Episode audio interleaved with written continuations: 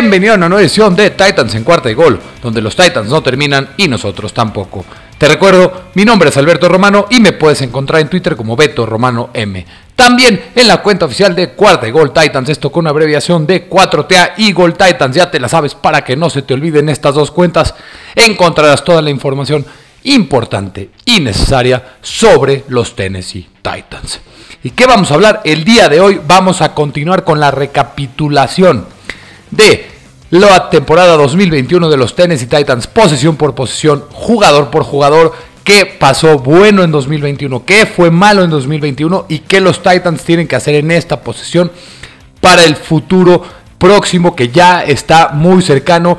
Pronto empezará el combine de la NFL esta semana, luego se viene la agencia libre de la NFL, luego viene el draft y cuando menos nos los esperamos empieza el training camp y luego empieza la pretemporada y luego regresan los Tennessee Titans en la temporada 2021. Pero así sin más preámbulos, vamos a darle. ¡Vámonos!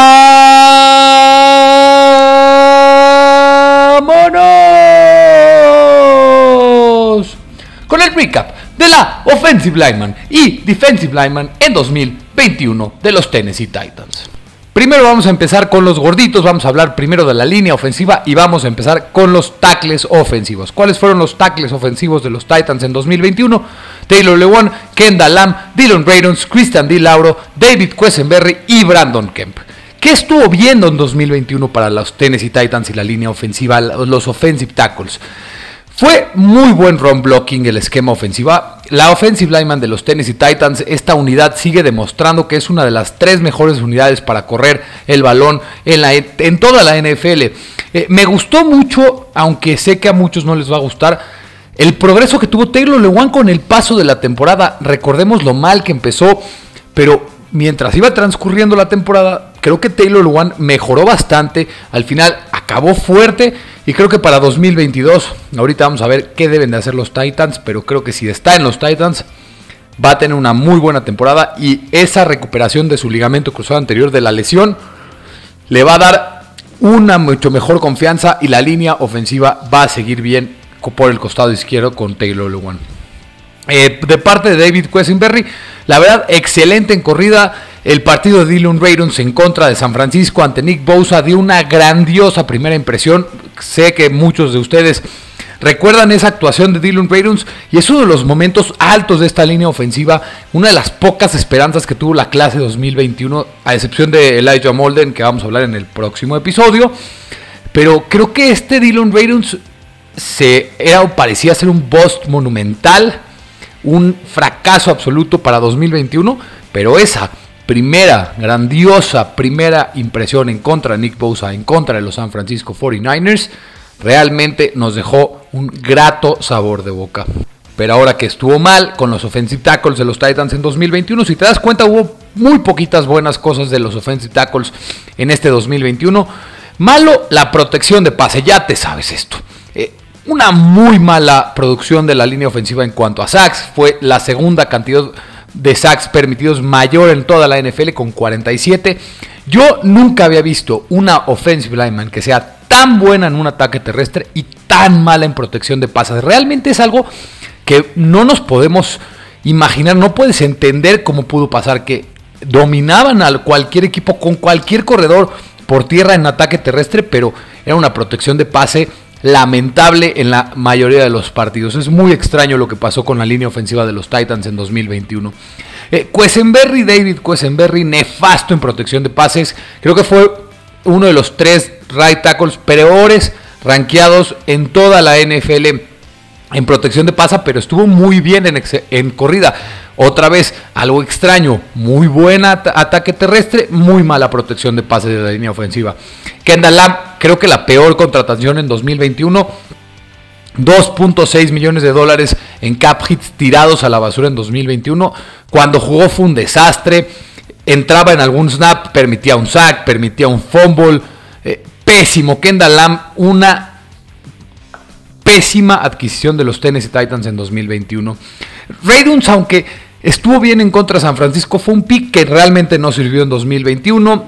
Eh, ¿Cómo puede ser que David Quesenberry te gane el puesto de right tackle? Por lo menos esa gratísima impresión en contra de San Francisco no te hace pensar que es 100% un boss, sino que hay esperanza con Dylan Radions para 2022. Ahora, ¿qué tienen que hacer los Titans hacia futuro con los offensive tackles? Taylor Lewan podría ser cortado y los Titans se ahorrarían 12.9 millones de dólares en cap hit y solamente tendrían 1.7 millones de dólares en cap muerto. Pero yo, si yo fuera John Robinson, yo no cortaría a Taylor Lewan. Y te voy a decir por qué. Primero, Lewan es el left tackle número 17 mejor pagado en toda la NFL. Y yo creo que está correctamente pagado. Sí, en su momento Taylor Lewan era el left tackle mejor pagado en la NFL, pero ahora es el número 17 y creo que la producción que te da Taylor Lewan está por ahí. Es un left tackle promedio, por arriba del promedio, que está bien pagado para ser el número 17 en su posición. Y también hay posibilidad de reestructurar su contrato. Y esto ahorraría 5.9 millones de dólares para los Titans y para mí esa es la mejor opción. Esto es lo que se debe de hacer. Recordemos que son las reestructuras en los contratos de la NFL. Si los Titans tienen que reestructurar algún contrato, el contrato, el salario que tienen garantizados los jugadores para este 2021 se reestructuran y se dispersan a lo largo de lo que resta del contrato de los Tennessee Titans de ese jugador. Así que hipotéticamente, si Taylor Lewan su cap hit de su reestructura fuera de 10 millones de dólares y quedan 3 años, su reestructuración sería de 3.33 millones de dólares por los próximos tres años. Es el hit que tomaría su contrato, aunque los Titans lo corten en 2023. Para 2024, si se reestructura, este, este salario de 2022 se pasaría a 2022, 2023 y 2024. Los Titans podrían ahorrar 5.9 millones de dólares y los Titans tienen que hacer maravillas con el cap hit, tienen que hacer algunos movimientos porque en el, a este momento están 8 millones de dólares en contra del cap hit y tienen que primero bajar el cap para su clase de draft 2022, para algún agente libre, para firmas de retención de jugadores que tienen actuales los Tennessee Titans y Taylor Lewan se tiene que hacer esta reestructuración. También recordemos las reestrucciones no son que la gerencia le ofrece a algún jugador te vamos a reestructurar tu contrato.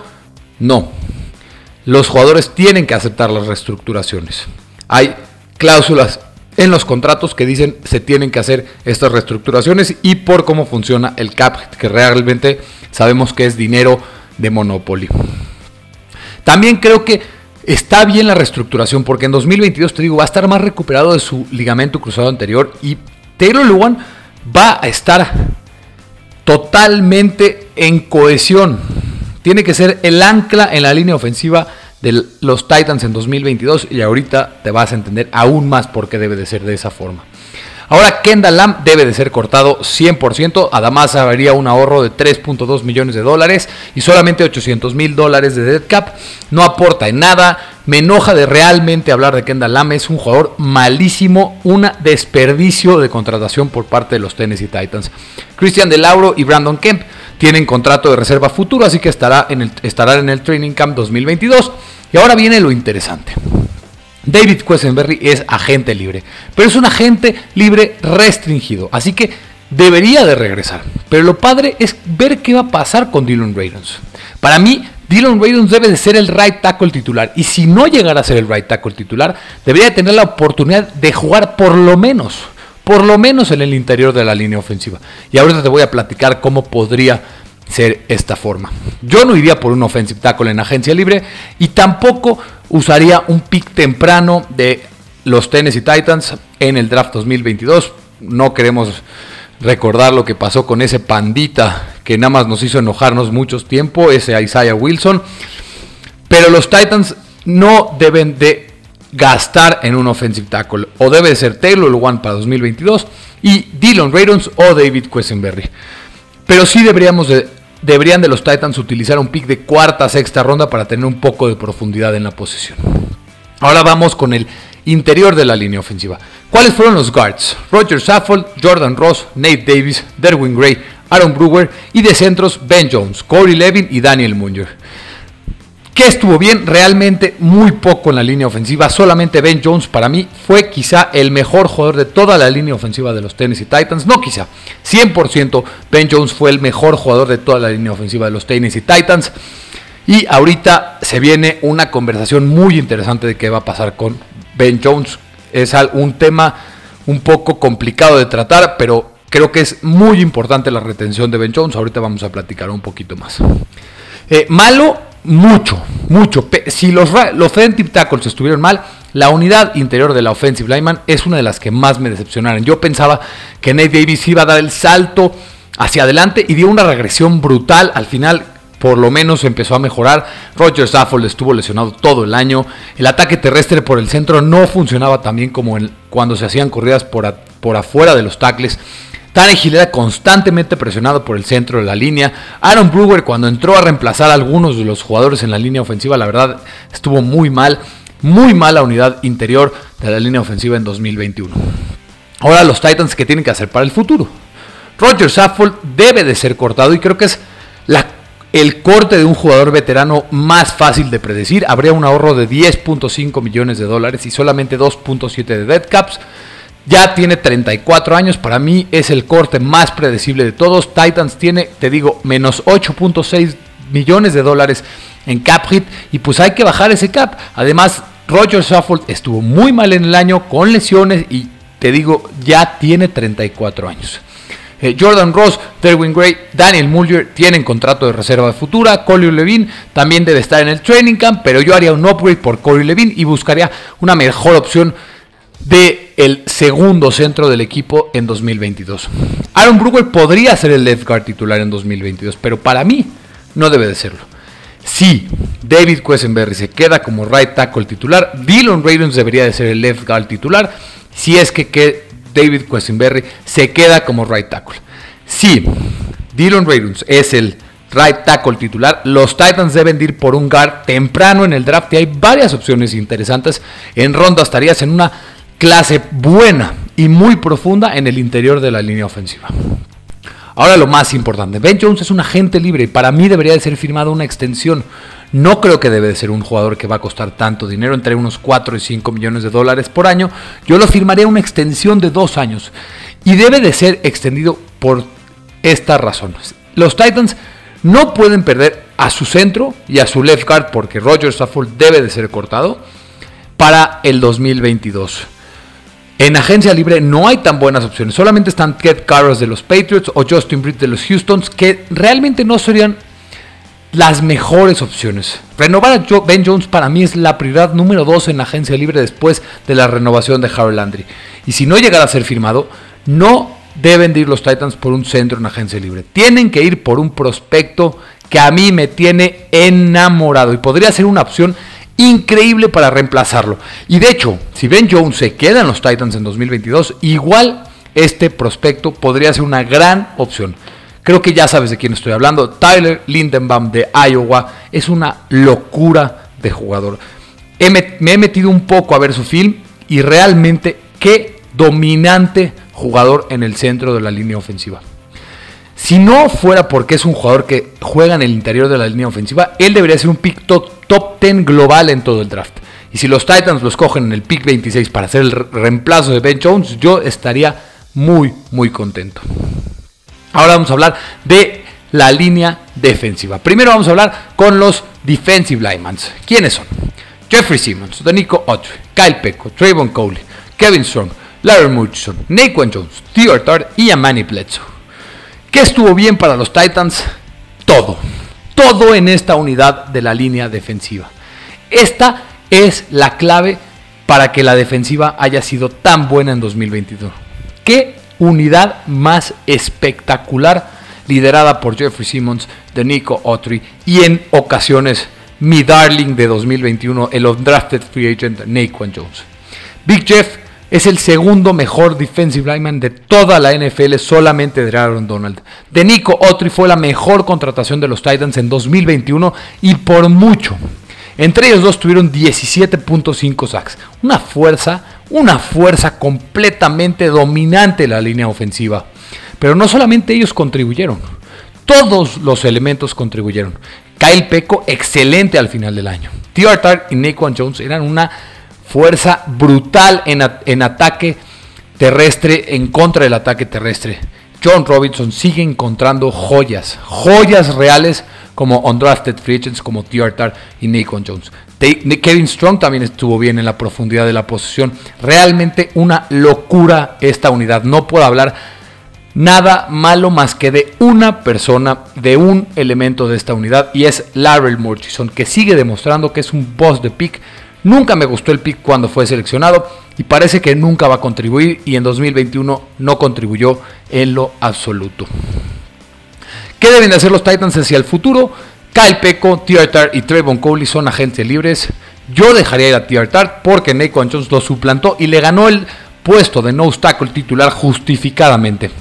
Peco yo lo retendría para profundidad en la posición y Trayvon Coley también puede irse. Nunca pudo jugar, se lesionó en Precision. Así que yo no usaría tantos recursos en agencia libre ni en el draft en la defensive lineman. Solo afirmaría un agente libre de profundidad o un pick tardío en el draft. Pero hay que reestructurar a Denico Otre. Habría un ahorro de 2.5 millones de dólares que no van a importar tanto en 2023. Y si los Titans necesitan aprovechar esta ventana que hay de oportunidad para el Super Bowl, con Denico otro. Para mí, se debe, se debe ya, ya extender a Big Jeff. Él debe de ser la clave en esta defensiva por los próximos 10 años. Y todo lo que pida de dinero hay que entregárselo de una sola vez. Ahora, la offensive lineman. ¿Quiénes fueron? Bob Dupree, Harold Landry, Rashad Weaver, Ola Adeniji, Tossar Skipper, Justin Lawler, Kobe Jones, Derrick Robertson y Deshaun Hunt. ¿Qué estuvo bien? Harold Landry. ¿Qué año de Harold Landry? 12 sacks. ¿Qué más podemos pedir de su temporada 2021? Una locura, una locura total y descomunal de temporada la de Harold Landry. Debió de ser Pro Bowler para mí. Debió de serlo, ¿eh? Rashad Weaver mostró muchísimo potencial en pretemporada. Lástima de su lesión.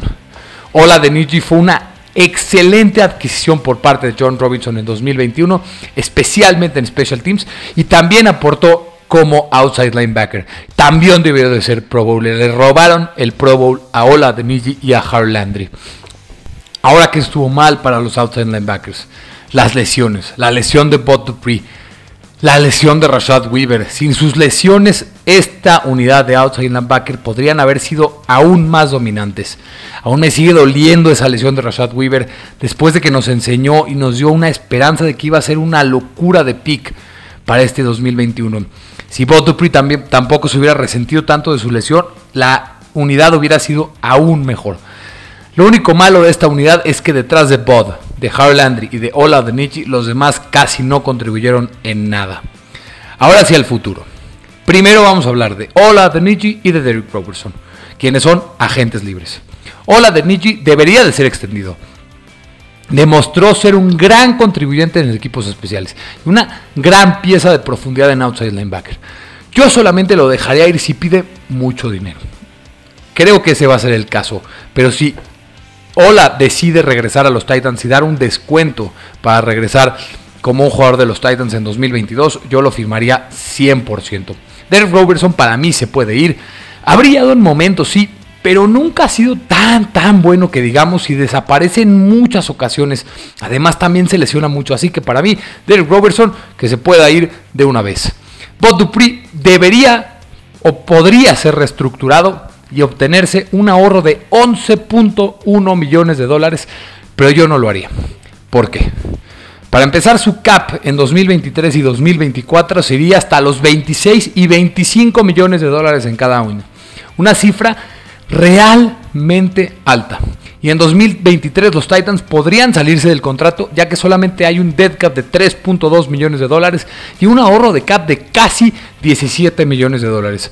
Así que yo dejaría que su contrato continúe en 2022 normal y en 2023 cortas a Bot Dupree y te sales del contrato ahorrándote mucho golpe de cap hit. Ahora, lo más importante en la agencia libre de los Tennessee Titans en 2022. Harland. Antes que nada, te voy a dar buenas noticias. Los Tennessee Titans van a extender a Harland. Estoy completamente seguro de eso. Y se lo merece al 100%. No estoy para nada de acuerdo con los que están diciendo que va a costar mucho y que no lo extenderían y que no sé qué tantas tonterías. Los Titans tienen dos opciones. Designarlo como jugador franquicia y pagarle 18.5 millones de dólares y luego extenderlo. Spotrack, una página de donde saqué la gran mayoría de estos valores y también over the cap. Spotrack tiene una evaluación de mercado para Harold Landry de un contrato de 4 años por 68.4 millones de dólares, pagándole 17.1 millones de dólares por año. Yo tomaría esta opción, no la de jugador franquicia y luego extenderlo. Yo lo extendería a una cifra aproximada de los 17-18 millones de dólares. Aunque creo que se le va a pagar entre 18 y 19 millones de dólares por año. De igual manera, yo estaría de acuerdo con esa cantidad. Los Titans tienen que hacer lo posible por retener a Harold Landry, quien es el mejor outside linebacker de toda su clase. De toda la clase de draft de Harold Landry, el mejor ha sido Harold Landry y por una amplísima cantidad. La línea defensiva tiene que continuar para 2022 con Harold Landry, Pottery, Jeffrey Simmons y de Nico Otri y debe de seguir siendo una línea defensiva de miedo. Y así terminamos la recapitulación de las trincheras en 2021 de la Offensive Lineman y de la Defensive Lineman. Muchas, muchas gracias por escucharme. La próxima, el próximo capítulo vamos a hablar de los linebackers, de los defensive backs y de los equipos especiales para terminar esta recapitulación de 2021 y ya irnos preparando para el draft 2022 que ya se nos viene acercando poco a poco. Recordemos, esta semana Empieza el Scouting Combine de la NFL 2022, después de que el año pasado no lo tuviéramos. A mí me encanta ver el Scouting Combine. Es muy interesante ver a esos atletas competir en el mismo campo, todos en igualdad de condiciones. Es realmente para mí muy increíble y me da mucha ilusión poder empezar a ver, aunque sea práctica, pero seguir viendo un poquito de fútbol americano. Muchas, muchas gracias por escucharme. Si te podría poner un favor gigantesco, dale suscribir, dale compartir, dale descargar este podcast en tu plataforma preferida. Sígueme en Twitter como Beto Romano M y en la cuenta oficial de Cuarta y Gold Titans, esto con abreviación de 4TA y Gold Titans, ya te la sabes para que no se te olvide. Te recuerdo, mi nombre es Alberto Romano, porque los Titans no terminan y nosotros tampoco. Cuarta y Gol.